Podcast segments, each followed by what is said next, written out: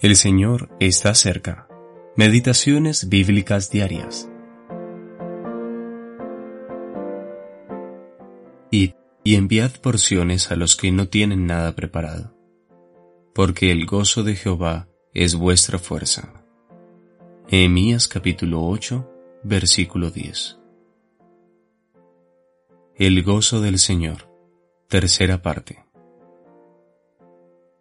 Enviad porciones a los que no tienen nada preparado.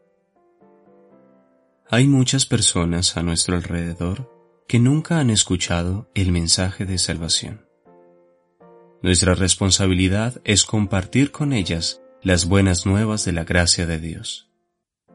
Las últimas palabras del Señor Jesús en la tierra fueron, Me seréis testigos en Jerusalén hasta lo último de la tierra. Hechos capítulo 1, versículo 8.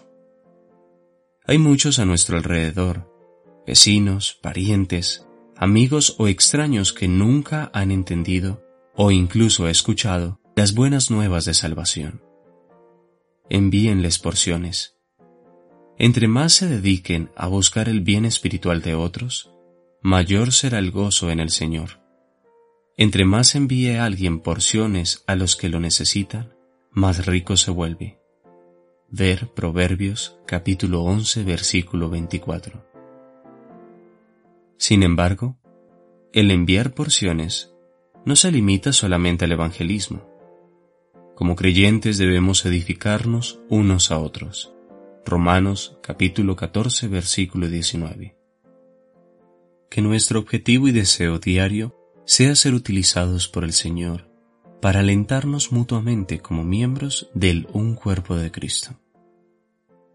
Hay muchas formas de enviar porciones a los que no tienen nada preparado. Podemos visitar a los que no pueden salir, leerles la palabra de Dios. Podemos enviarles tratados o libros para ayudarlos espiritualmente. Sin embargo, debemos recordar que no podemos dar lo que no tenemos.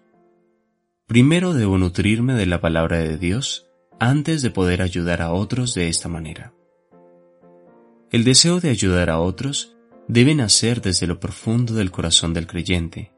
Solo así podrá realizarse enérgicamente. Nuestros corazones deben anhelar la bendición de otros.